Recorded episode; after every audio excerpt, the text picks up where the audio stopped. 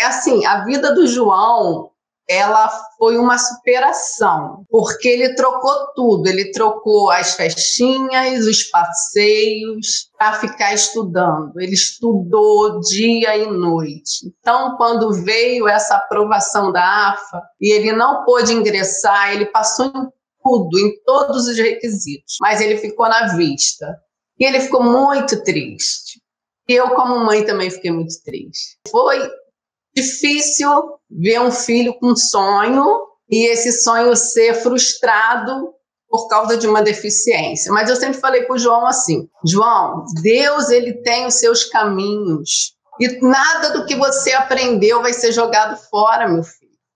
Sabedoria é a melhor coisa que o ser humano pode adquirir. Então, eu acredito que Deus está escrevendo um futuro lindo para você. E eu acredito que quando ele passou nessa faculdade agora, ele pôde ver, experimentar a grandeza de tudo que tem preparado para ele. Porque quando ele se viu dentro dessa faculdade, ele viu possibilidades que ele achava que ele só poderia ter na África.